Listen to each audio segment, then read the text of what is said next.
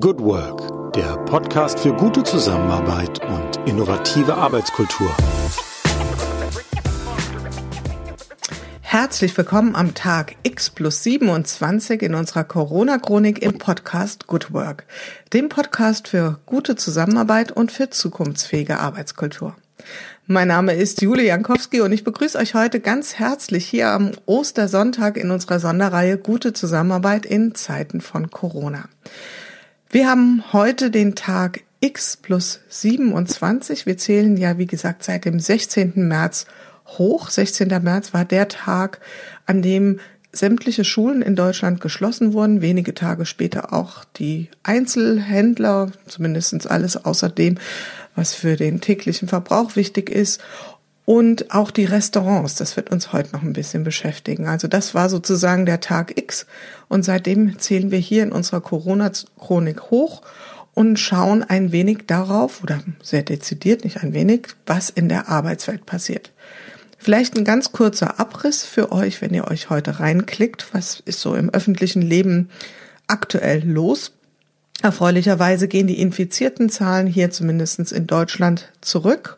Da sind wir, glaube ich, auf einem ganz guten Weg. Die Maßnahmen, so ist zumindest die Äußerung, greifen. Und die Zahl der Genesenen ist zum ersten Mal höher als die Zahl der Neuinfizierten.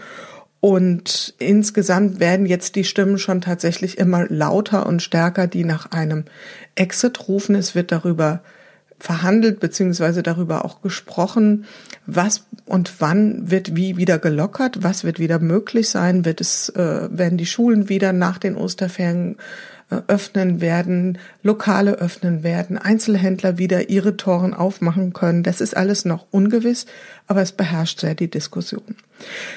Hier in unserer Corona-Chronik geht es, wie gesagt, vor allen Dingen aber um die Arbeitswelt. Wir wollen darüber sprechen, was sich dort tut, was sich dort verändert hat, jetzt schon in den knapp vier Wochen, die wir seit unserem Tag X unterwegs sind. Und da haben wir Menschen aus ganz verschiedenen Branchen hier als Interviewgast. Und heute haben wir jemanden, der man könnte schon sagen, ein Stück weit sowas wie ein Alltagsheld ist, denn er ist für die Versorgung mit Lebensmitteln zuständig, auf einem sehr gehobenen Niveau. Ähm, es ist Uli Vittor, er ist Geschäftsführer beziehungsweise Entschuldigung, Betriebsleiter im Frische Paradies in Frankfurt.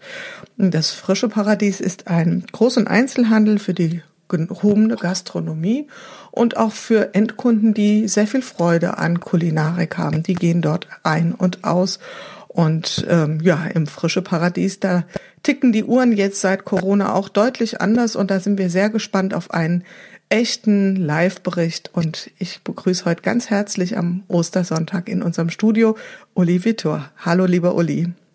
Hallo, liebe Jule, ich grüße dich.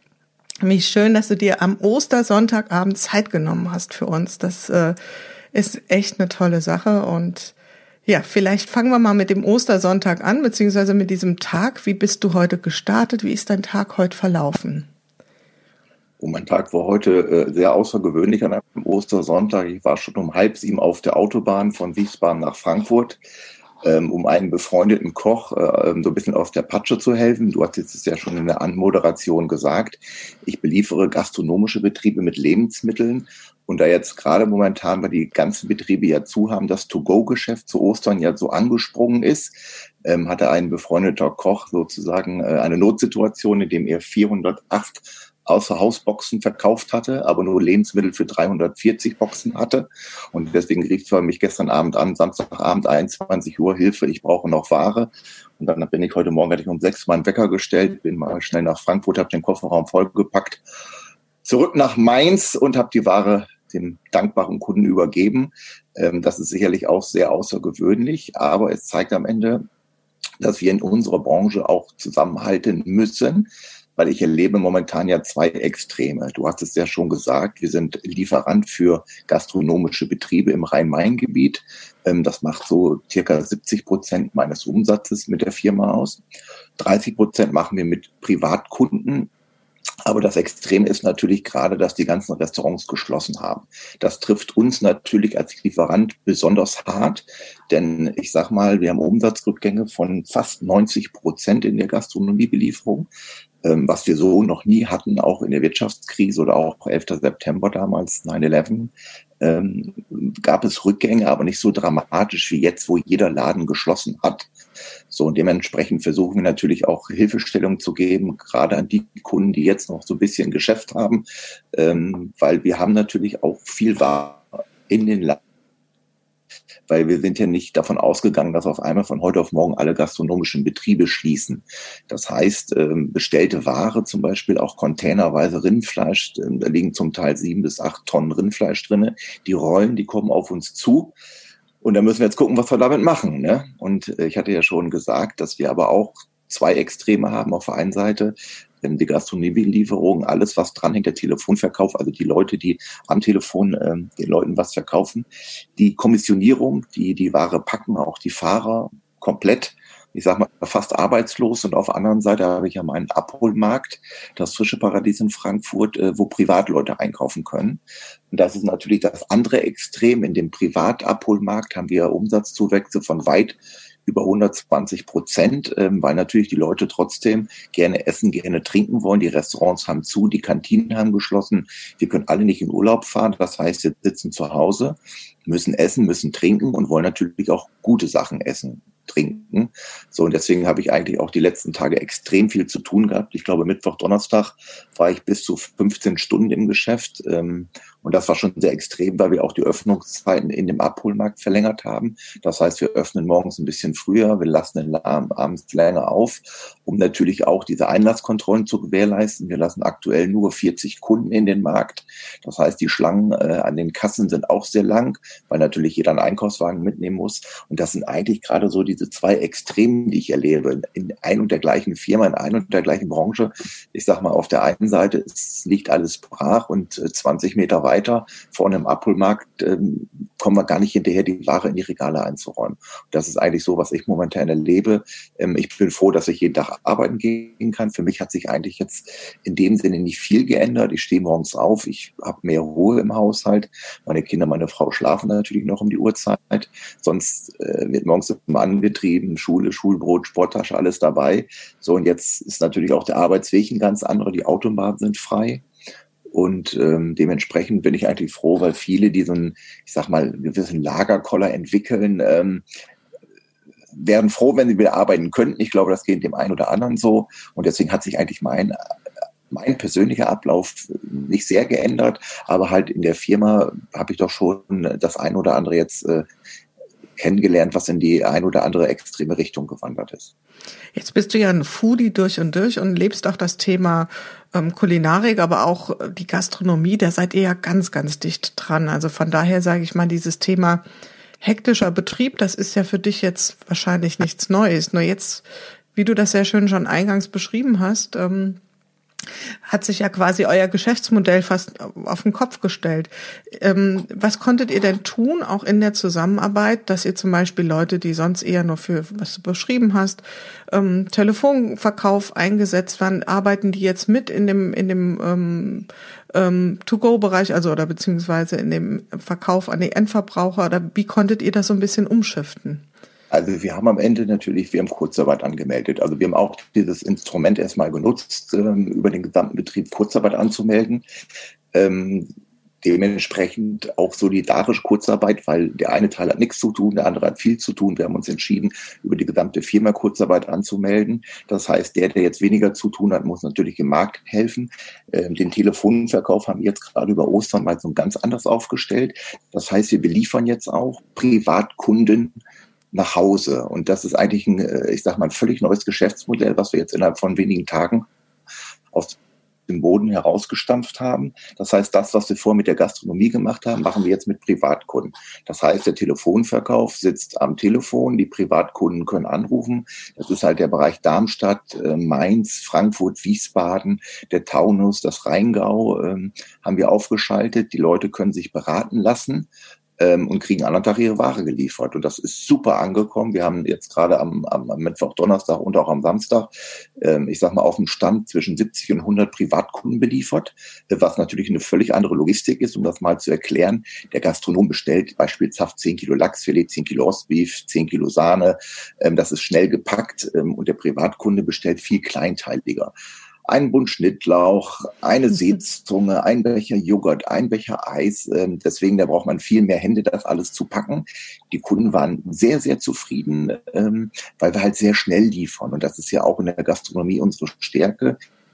Ich habe in Frankfurt einen Lagerbestand von circa 1,1 Millionen Euro Ware, wovon das meiste frisch ist, daher auch der Name Frische Paradies. Äh, das ist in erster Linie Fleisch und Fisch, aber auch Gemüse, alles was dazugehört, Obst, äh, Pasta, alles Mögliche.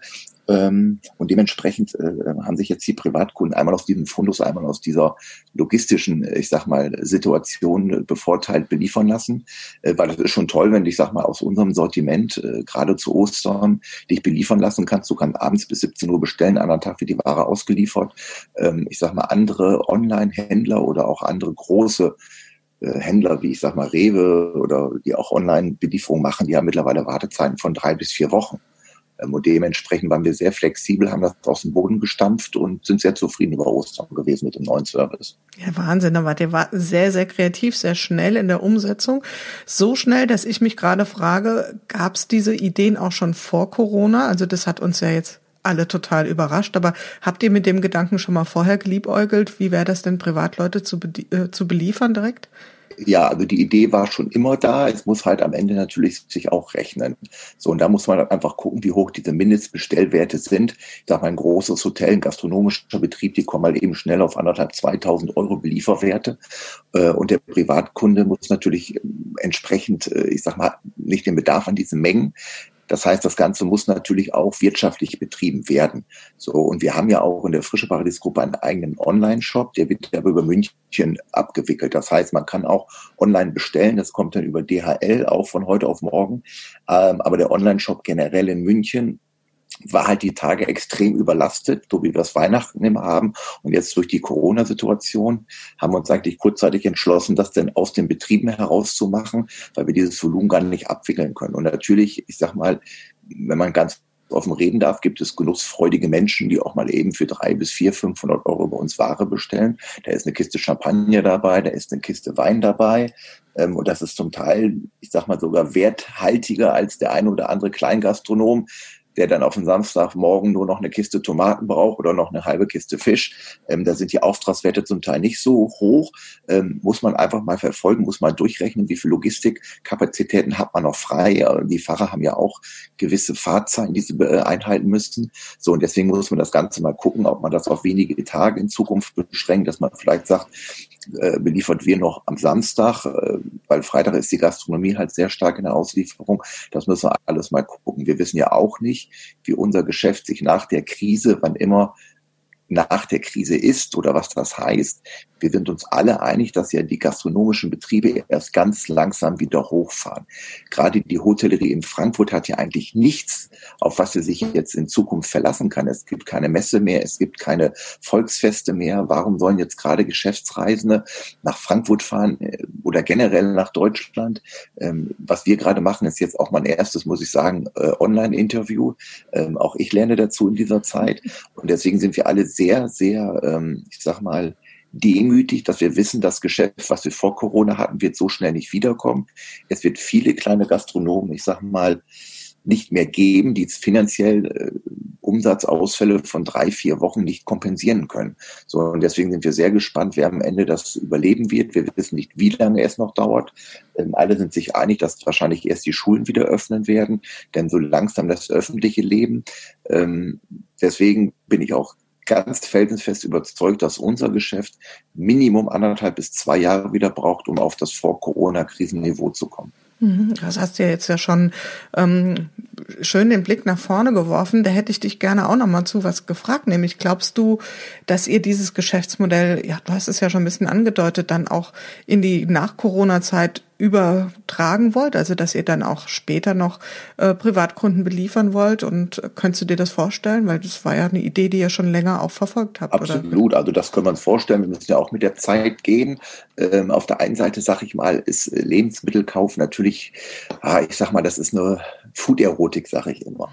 ähm, ich kann viel online bestellen. Ich bestelle Bücher, ich kann Klamotten bestellen, Schuhe. Ich weiß, meine Schuhe, meine Füße wachsen nicht mehr. 43 passt immer, aber Lebensmittel online zu bestellen, ist halt immer so die Frage. Ähm, ich sag mal, die Leute, die sich jetzt von uns beliefern lassen, sind zum Teil, denke ich, auch Leute, die sehr, keine, sehr gerne einkaufen gehen, also die auch die Emotionen wollen.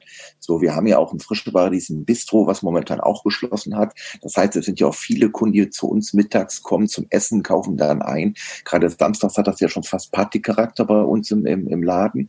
So, und deswegen ist halt die Frage, ob die Kunden, die diese Ware haben wollen, jetzt einfach erstmal aus Angst zu Hause bleiben. Vielleicht sind sie eine Risikogruppe, vielleicht wollen sie nicht unter Menschen mischen. Aber ich bin fester überzeugt, dass die Leute wieder in den stationären Handel einkaufen wollen, gerade bei Lebensmitteln, weil ich sag mal Fisch oder Gemüse oder ich lasse mich auch inspirieren. Was koche ich heute? Was liegt da in der Fischtheke? Was liegt in der Fleischtheke? So, und deswegen bin ich da so ein bisschen skeptisch vielleicht für die Zukunft, ähm, dass es die Leute, die in mein Einzugsbereich sind, Wiesbaden, Frankfurt, Mainz, dass die vielleicht wieder zurück in den Markt finden werden. Aber Kunden, die vielleicht ein bisschen weiter weg wohnen, werden vielleicht in Zukunft wieder bestellt. Aber da bin ich mir noch nicht ganz sicher, weil die Leute, die gerne essen, wollen auch diesen, ich sag mal, diesen Kick des Einkaufs haben. Hm, es ist ja auf jeden Fall ein sensorisches Erleben. Ähm, also gerade, ich durfte ja auch schon ein paar Mal bei euch einkaufen. Das ist ja wirklich ein, das hat ja nichts mit einem, ich gehe mal in den Supermarkt und hole noch sechs Eier zu tun, sondern das ist ja wirklich ein Festival der Sinne, was dort stattfindet. Absolut, absolut. Die, die Frage ist ja jetzt, ähm, oder beziehungsweise was mich jetzt mal interessieren würde, sind es viele neue Kunden, die jetzt zu euch kommen und sich beliefern lassen oder äh, sind das eigentlich so die Stammkunden, die ihr habt und die sagen, naja, wir kennen uns ja und Uli, pack mir nochmal von den schönen Lachsloins ein oder irgendwie sowas? Äh, alles dabei. Es sind neue Kunden dabei, es sind Bestandskunden dabei. Ähm, wir haben ja immer dieses Phänomen, ähm, dass wir Weihnachten ja ganz, ganz, ganz extrem viele Gesichter sehen, die wir nur einmal im Jahr sehen. So, weil die Leute sagen, ja, Weihnachten gönne ich mir was. Ähm, und ich frage halt immer, wo sind die Leute im Januar? Also ich sage mal, ich habe jetzt gerade gegrillt und ich weiß, ich habe morgen Abend auch wieder Hunger. Und da brauche ich auch wieder was für den Grill. Und äh, das ist ja mit dem Essen so eine Sache, weil ich esse das ganze Jahr sehr gut. Ich habe halt diesen wirklich diesen brutalen Luxus, jeden Abend aus einem Sortiment mit fast 12.000 Artikeln auszuwählen. Ist es eine Wachtelbrust, ist es eine Garnele oder auch eine schöne Bratwurst? Das muss ja auch nicht immer Kaviar sein, wenn ich das mal so überspitzt sagen darf. Das ist natürlich Lebensqualität, wenn man jeden Abend wirklich an der Fischtheke vorbeigeht, wo 90 Sorten Fisch drinne liegen, ähm, mal Sardine auf dem Grill liegt, mal eine Forelle, auch mal einen Hummer mitnimmt. Ähm, so, und das ist natürlich, ich sag mal, Luxus für mich, ähm, so einzukaufen. Und, ähm, und äh, Weihnachten sind halt viele Leute, die gönnen sich das auch und die kommen halt im Januar, Februar, März nicht wieder. Aber tendenziell merke ich schon momentan, dass wir viele neue Gesichter haben, ähm, weil wir, ich denke, auch mal mittlerweile bekannter geworden sind. Früher waren wir wirklich nur Großhändler und haben dieses Einzelhandelsgeschäft gar nicht so beworben. Ähm, mittlerweile machen wir das auch strategisch ganz anders. Äh, wir sind auch viel breiter im Marketing aufgestellt, ähm, um halt auch diese, diese Zielgruppe zu erreichen. Man darf halt auch nicht unterschätzen, wir haben hier in Frankfurt nur ein frische Paradies. Das heißt, ich bin ja nicht wie ein Edeka oder ein Rewe, wo es an jeder Ecke einen Laden gibt, sondern die Leute müssen ja schon gezielt zu uns kommen. Ähm, und ich denke mal, wer einmal da war, wer einmal diese, diese Frische und diese, die Qualität äh, gesehen hat, die Leute kommen auch wieder. Und ich glaube, das merke ich jetzt gerade bei vielen bekannten Gesichtern, die ich wirklich nur alle zwei, drei Monate mal sehe, die jetzt mittlerweile wöchentlich einkaufen, die völlig neue Erfahrungen mit völlig neuen Lebensmitteln gemacht haben, weil sie halt was ausprobieren müssen, weil sie mal eine Forelle auf den Grill legen müssen, weil sie mal, ich sag mal, frisches Flankstick mitgenommen haben oder auch mal ein Ochsenkotelett oder irgendwas mal ausprobiert haben und die waren eigentlich sehr zufrieden. Ich muss schon lachen, ich habe auch diese Woche sehr viele WhatsApp-Fotos bekommen, wo die Leute mir stolz ihre Gerichte präsentieren, was sie bei mir vor eingekauft haben und das zeigt auch schon, ich sage, vielleicht lernt der ein oder andere auch das Kochen in dieser Zeit. Ja, zumindestens haben wir alle eine schöne Lernphase dafür und ordentliches Trainingsterrain dafür. Du hast es äh, schon mal so ein bisschen angedeutet. Das Frische Paradies Frankfurt ist ja kein Standalone, also ihr seid ja in einen Konzernverbund eingebunden und es gibt ja auch Frische Paradies in verschiedenen großen Städten in Deutschland. Genau. Wie läuft da so die, der Schulterschluss mit den anderen Frische Paradiesen? Also zum Beispiel Belieferung der Einzelkunden oder der Endkunden. Habt ihr euch darüber so abgestimmt oder fährt da jeder so ein bisschen seine persönliche Kurve oder wie ist da so der Austausch zwischen den einzelnen frische Paradiesen? Ja, ich sag mal, jeder Markt ist halt in der Historie für sich selber gewachsen. So, und deswegen kann ich jetzt einfach mal zwei Beispiele nennen. Ich habe in Frankfurt halt 75 Prozent Gastronomiekundschaft ähm, und 25 Privatkunden. In Berlin haben wir das Glück, dass wir zwei Endverbraucherläden haben. Das heißt, die haben natürlich profitieren momentan von dieser Krise noch mehr, viel deutlicher, weil sie zwei Läden haben. Das Frische Paradies in München ist halt strukturell so, die hatten schon immer ein extrem starkes Abholgeschäft der Privatkunden. Da ist das Verhältnis genau umgekehrt zu Frankfurt. Die haben also 75 Prozent Privatkunden und 25 Gastronomie. Die profitieren natürlich auch ganz extrem von diesen wahnsinnigen Menschenmengen, die da momentan durch die Läden gehen. So, und deswegen, äh, ich sag mal, ist jedes frische Paradies anders aufgestellt und jeder muss halt, das macht ja auch aus, wir sind alle langjährige Führungskräfte mit einer sehr geringen Fluktuation äh, in die Position und jeder muss am Ende gucken, wie er in der Situation klarkommt. Natürlich telefonieren wir untereinander, ähm, holen uns Tipps. Ich sag mal jetzt auch äh, Betriebsrats äh, Tätigkeiten, sowas, Kurzarbeit muss ja auch mit dem Betriebsrat vereinbart werden. Da holt man sich mal Tipps vom Kollegen. Wie machst du das? Äh, was, was kannst du mir mal für einen Tipp geben? Das sind ja auch alle Sachen, die hast du nicht jeden Tag am Schreibtisch mit dem Betriebsrat über Kurzarbeit zu diskutieren oder zu verhandeln. Diskutieren ist das falsche Wort. Ähm, aber wir sind im engen Austausch. Aber am Ende in so einer Zeit es ist halt gefühlt wie Weihnachten momentan, weil einfach jeden Morgen um sechs aufstehen oder im Laden sein, ähm, jeden Abend abschließen, die Regale sind jeden Abend leer, wieder auffüllen, ähm, hat die, also gerade diese Woche war fast wie Weihnachten. Ne? Hm. Bin froh, dass ich keinen Tannenbaum gekauft habe. Aus dem Effekt heraus. genau, könnte passieren. Das heißt, es hört sich ja so an, dass da auch unter euch frische Paradiesen so ein bisschen die, die Stühle enger zusammengerückt wurden und ihr euch da gut austauscht. Was würdest du sagen zum Verhältnis zu euren Kunden, also zu euren Gastronomen, die, die ihr normalerweise, wie du sagst, zu 70, 75 Prozent beliefert. Wie ist da so das Thema Solidarität? Also einmal so untereinander, wenn ihr das mitbekommt, oder wie hat sich auch das Verhältnis zwischen euch zu euren Kunden verändert? Also ich kenne meine Kunden, ich mache den Job jetzt seit 2005 und äh, kenne die Kunden ja sehr, sehr gut. Das sind ja viele Kunden von, von mir, sind auch Freunde geworden, weil wenn du jeden Tag am Austausch steht, jeden Tag am Ende über Ware diskutierst, jeden Tag über, gerade in der Branche, die so eng ist, über, ich sag mal, Gerüchte diskutierst, rückt man schon näher zusammen. Es sind viele Köche, ähm, die die Zeit genießen, die, ich sag mal, seit 20 Jahren in der Küche stehen, äh, äh, Teildienst haben, keinen Abend vor 23 Uhr zu Hause sind und auf einmal völlig andere Zeit mit ihren Kindern genießen können. Das habe ich auch erfahren. Dann habe ich natürlich Kunden, die ähm, selbstständig sind, die haben Existenzängste, die wissen nicht, wie sie über die Runden kommen wollen. Ähm, das ist das andere, die zum Teil panisch werden, die natürlich jetzt, ich sag mal, mit äh, äh Mietern, Banken Kontakt aufnehmen müssen. Äh, wie kann der finanzielle Schaden da gemindert werden? Ähm, ich erlebe das zu den Kunden sehr unterschiedlich. Also wir haben auch Großkunden, die relativ schnell viele Leute entlassen haben. Gerade die Flugzeugcaterer haben da relativ knüppelhart rausgeschmissen.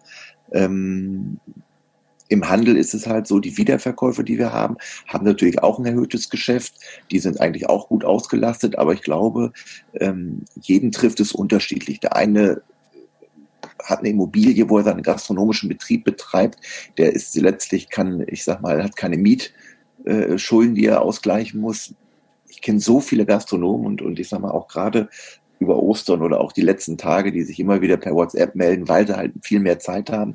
Jeder ist da völlig anders aufgestellt und es gibt Einzelschicksale, und es gibt aber auch große Leute, die sagen, okay, dann ist es halt so, wir machen in zwei Monaten weiter. Und ich denke mal, es wird auch vielleicht so die, äh, ich sag mal so ein bisschen die Guten von den Schlechten trennen, die, die immer schon mit der Hand im Mund gelebt haben, die versucht haben, immer das Geschäft durch, ähm, ich sag mal, äh, Dumpingpreise zu äh, eruieren, die werden vielleicht auf der Strecke bleiben. Was ich jetzt von vielen Kollegen oder auch von Köchen mitbekommen habe, die Personalnot, die ja da war, wird, denke ich mal, nicht mehr so schlimm sein, weil es viele Köche gibt, die arbeitslos geworden sind. Das heißt, am Ende kann man vielleicht auch wieder gute Leute am Markt bekommen. Es war in den letzten Wochen eigentlich so vor Corona, dass viele Köche auch gesagt haben, wir kriegen kein gutes Personal mehr. Es waren viele Headhunter unterwegs, die für Geld die Leute aus Positionen rausgekauft haben. Die haben momentan alle nichts zu tun. Und ich denke, was, was die äh, Besetzung von Stellen angeht, äh, bei den Kollegen, was ich so gehört habe, ähm, da kommt jetzt einiges an Bewerbungen rein. Und wie gesagt, ähm, man muss sich neu aufstellen. Ich, ich denke mal, das Weihnachtsgeschäft dieses Jahr wird wieder stärker werden. Wie es im Sommer aussehen wird, die nächsten Wochen kann keiner von uns abschätzen.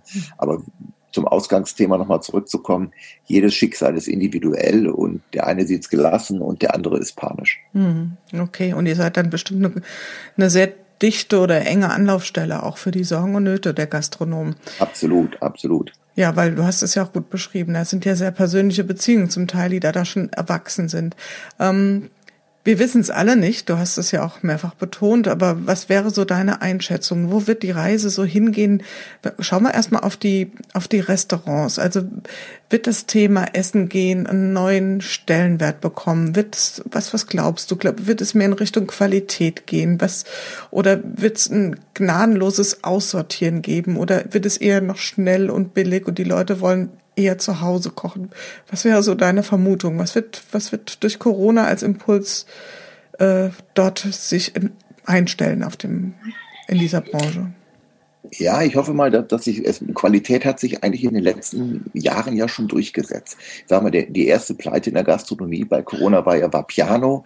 Ähm, am Ende fanden dieses Konzept vor Jahren die Leute so toll, weil du musstest dir dein Essen holen. Du hattest da so ein Gerät auf dem Tisch, was dann irgendwann vibrierte, wenn das Essen fertig war. So, die haben jetzt den Durchstoß bekommen. Die waren ja vorher schon relativ schwach, weil meine Einschätzung war, das Essen war nie gut. Das war einfach nur ein anderes Konzept. So, das zeigt am Ende, dass der Markt solche äh, Teilnehmer auch jetzt rausschmeißt. Ähm, ich sag mal in der Gastronomie. Ähm, es muss Richtung Qualität gehen. Ich sag mal, wir leben in eins der fortgeschrittensten Ländern der Welt in Deutschland, aber geben immer noch sehr wenig von unserem Einkommen für Lebensmittel aus. So, und die Thematik ist ja auch schon sehr, sehr lange so in Deutschland. Ähm, und ich habe schon in den letzten Jahren erkannt, dass es Richtung Qualität geht. Das ist ja auch das Essen. Ich habe zwei Kinder äh, in, den, in der Kita beziehungsweise in der Schule ähm, ist das Essen auch besser geworden. Da gibt's halt auch nicht nur Pommes, wie es vielleicht vor 20 Jahren der Fall war. Äh, und ich denke mal, was wichtig ist, äh, das sind die Haushalte. Wir müssen das den Kindern beibringen. Das ist ja ganz wichtig, das Essen. Wir merken es ja selber jetzt, es entschleunigt alles. Ähm, wenn man morgens durch die Stadt geht, es ist viel Essen to go. Jeder nimmt Kaffee to go, Essen to go, was in die Hand to go. Das, das die Kultur des Zusammenseins ähm, war ja auf dem absteigenden Ast und jetzt auf einmal Vollbremsung. Jetzt sitzen wir alle zu Hause, kochen gemeinsam. Meine Tochter hat heute ihre, ihren eigenen Geburtstagskuchen gebacken, vierfarbiger Biskuitboden, hat sie sensationell gemacht. Das heißt, ähm, da muss ja was passieren beim Essen. Weil ich versuche ja auch immer im Frische Paradies, wenn ich jetzt mal Berufsschulklassen da habe, auch mal zu erklären, dass eigentlich billiges Essen relativ teuer ist. Ähm, ich sag mal, Big Mac kostet, glaube ich, mittlerweile fünf Euro. Und für fünf Euro bekomme ich halt auch schon was Vernünftiges zu essen. Ich kann mir Gemüse kaufen, Kartoffeln kaufen. Das sind verschiedenste Möglichkeiten. Äh, auch leckeres Hühnchen kriege ich auch, ich sag mal, für, für bezahlbares Geld in Deutschland. Ähm, aber wir müssen letztlich generell natürlich ähm, an dem Thema arbeiten, wie Lebensmittel in Deutschland produziert werden. Wir sind immer noch ein niedrig, äh, ich sag mal, ein, ein, ein Land, was auf sehr niedrigem Niveau Lebensmittel produziert in Deutschland. Ähm, ob das jetzt die Geflügelzucht ist in Norddeutschland, da sind so Firmen, wenn ich sagen darf, wie Wiesenhof, ähm, da werden Hühner innerhalb von 24 Tagen zur Schlachtreife gezüchtet in Stellen mit 400.000 bis 500.000 Tieren. Ähm, und auf der anderen Seite sind wir alle so aufgeklärt, wollen uns gut ernähren, wollen äh, rennen alle ins Fitnessstudio, äh, machen Workout und alles Mögliche ähm, und futtern dann so ganz viel schlechte Sachen in uns herein. Und auch die Discounter, die ja immer noch das Sagen in Deutschland haben, versuchen halt auch in meine Produktgruppe, äh, ob das jetzt Fisch ist, ob das Sushi ist, ob das US-Beef ist, hereinzudrängen über einen Preiswettbewerb. Und jeder, der da mal gekauft hat, hat am Ende immer zu mir gesagt, es ist eine andere Qualität. So, und deswegen hoffe ich mal, dass durch dieses Zuhause zusammensitzen, kochen, ähm, ein bisschen was passiert in der Gesellschaft. Aber am Ende, glaube ich, ist es ganz wichtig, den Kindern das mit auf den Weg zu geben. Ähm, ich sehe jeden Morgen auf dem Weg zur Schule, wenn ich meinen Sohn dahin bringe, immer noch Kinder, die mit Cola durch die Gegend rennen um halb sieben. Ich glaube, es gibt immer noch fünf bis zehn Kinder, die keinen Schulgrund mitbekommen, wie sich denn mit Hanuta oder irgendwelchen anderen süßen Sachen über Wasser halten. So, und, und deswegen ist es, denke ich mal, eine gesellschaftliche Aufgabe, auch den Leuten zu helfen, die vielleicht jetzt nicht die Möglichkeiten haben, ähm, so Top-Lebensmittel zu kaufen, aber ich muss ja nicht alles bei uns gekauft werden. Aber ich sag mal, ein frischer Kopfsalat kostet in der Saison 99 Cent, eine schöne Gurke, ein Stück Geflügel drauf. Ähm, das müssen die Leute schon ein bisschen, sind sie ihren Kindern schuldig, ich sag mal, äh, auch gute Sachen einzukaufen. So, und am Ende sind wir Zuckerweltmeister, wir sind äh, ähm, Fleischvernichter. Ich sag mal, wir essen in Deutschland 65 Kilogramm Fleisch im Jahr, aber nur 1,8 Kilogramm Frischfisch um das mal in Relation zu setzen. Und deswegen ist da noch eine ganze Menge Musik drinne, äh, über Qualität, über Aufzucht zu reden. Aber ich denke, wir sind da auf dem richtigen Weg, aber wir müssen alle dran, mit, dran uns beteiligen. Mhm. Also wäre das ja dann, nach dem, was du schilderst, eine tatsächlich einmalige Chance, Corona ähm, auch das Thema Ernährung unter einem anderen Blickwinkel zu betrachten. Also einmal dieses, ja auch Kultur als, als Kulturelement, wie es in der Familie vorgelebt wird, aber auch so ein Bewusstsein für Qualität und auch für tatsächlich dann eine nachhaltige Ernährungsweise. Und ähm, ja, könnten wir uns ja alle drüber freuen, wenn es in diese Richtung ginge. Absolut, absolut. Blicken wir mal vielleicht ein bisschen kürzer nach vorne. Das sind ja jetzt schon tatsächlich Zukunftsszenarien. Schauen wir mal so in Richtung vier Wochen ungefähr. Wir haben jetzt also heute den 12. April, also sind wir Mitte Mai. Was glaubst du, wie wird dann konkret dein Arbeitsumfeld aussehen? Was wird in Mitte Mai so die Situation sein? Also ich denke, Mitte Mai haben die Schulen wieder auf. Äh, der Einzelhandel in den Städten hat wieder geöffnet. Die Großveranstaltung, gerade in Wiesbaden, das Wilhelmstraßenfest wird nicht stattfinden, denke ich mal. Ähm, ob der Weinmarkt, die Weinwoche im, im, im August stattfinden wird, wissen wir auch noch nicht. Da sind auch viele Winzer, die ich kenne, die da so ein bisschen, äh, ich sag mal, sich Sorgen machen. Aber ich denke schon, das öffentliche Leben wird wieder hochgefahren. Äh, die älteren Menschen werden separat geschützt. Da muss man ein bisschen äh, Verantwortung übernehmen, vielleicht auch nicht Oma, Opa jetzt jeden Tag zu besuchen. Ähm, aber ich denke schon, dass das öffentliche Leben wieder langsam an Fahrt gewinnen wird, weil ich glaube, der Druck auch der wirtschaftliche Druck von den, von den Einzelhändlern und von den Großhändlern irgendwann auch zunehmen wird auf die, auf die Politik. Und ich denke, die Politik ist auch schon einen Schritt weiter. Die haben ihre Öffnungsszenarien, aber ich denke, sie haben sie noch nicht mitgeteilt, weil die Leute, denke ich, einfach mal über Ostern zu Hause bleiben sollten. Und ich glaube schon, dass in vier Wochen das öffentliche Leben wieder anlaufen wird. Also langsam anlaufen wird. Ja. ja, also werden wir ja sehen. Also bis dahin wird es auf jeden Fall noch die Corona-Chronik geben. Ob jetzt noch in der täglichen Taktung, schauen wir mal. Aber definitiv haben wir noch die Chance, mal in dein Interview dann auch reinzuhören. Ähm, meine anderen Gäste frage ich immer nach ihrem persönlichen Corona-Hack, also irgendwie ein, ein Kniff, ein Ritual, irgendetwas, was sie sich vielleicht zurechtgelegt haben, was ihnen das Leben jetzt hier in der Situation leichter macht. Hast du auch sowas? Hast du dir irgendetwas angewöhnt oder irgendwas, was dir den Tag leichter gestaltet in deinem Stress, den du ja aktuell hast?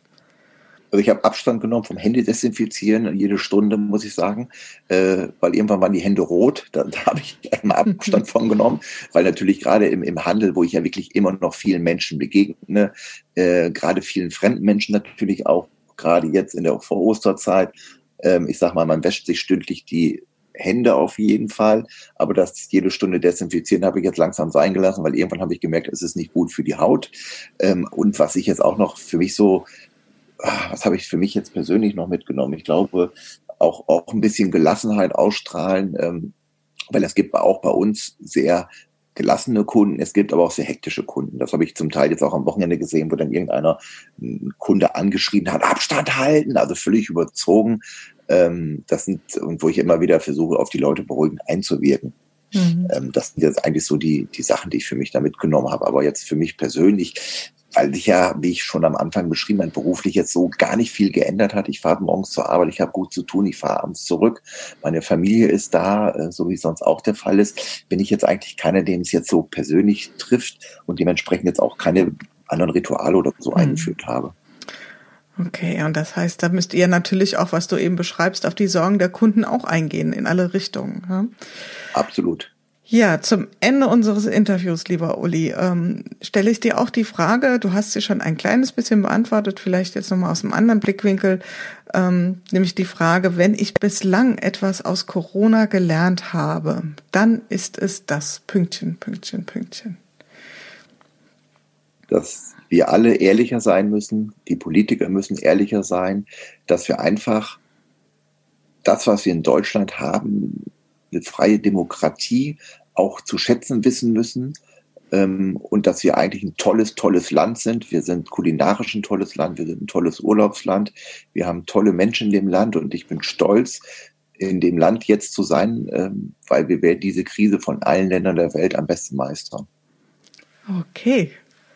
Dann danke ich dir ganz, ganz herzlich, Uli, dass du dir wirklich zu der späten Stunde sozusagen noch am Ostern die Zeit genommen hast und uns mal wirklich einen tiefen Einblick gegeben hast in diese Prozesse und den, vor allen Dingen auch in das Anpassen eures Geschäftsmodells. Das war sicherlich jetzt für viele Hörerinnen und Hörer sehr spannend. Und ich freue mich, wenn wir uns mal wieder persönlich im Frische Paradies oder wo auch immer begegnen. Vielen Dank. Danke dir, Jule. Ja, das war's für heute wieder in unserer Corona-Chronik im Podcast Good Work, dem Podcast für gute Zusammenarbeit und für zukunftsfähige Arbeitskultur. Wenn ihr Lust habt, noch weitere Folgen euch anzuhören, schaut einfach auf www.umic.de slash podcast oder über iTunes und Spotify. Ich freue mich, euch wieder hier zu hören und habe am Ende nur einen einzigen Wunsch an euch, nämlich bleibt gesund. Eure Julia Jankowski.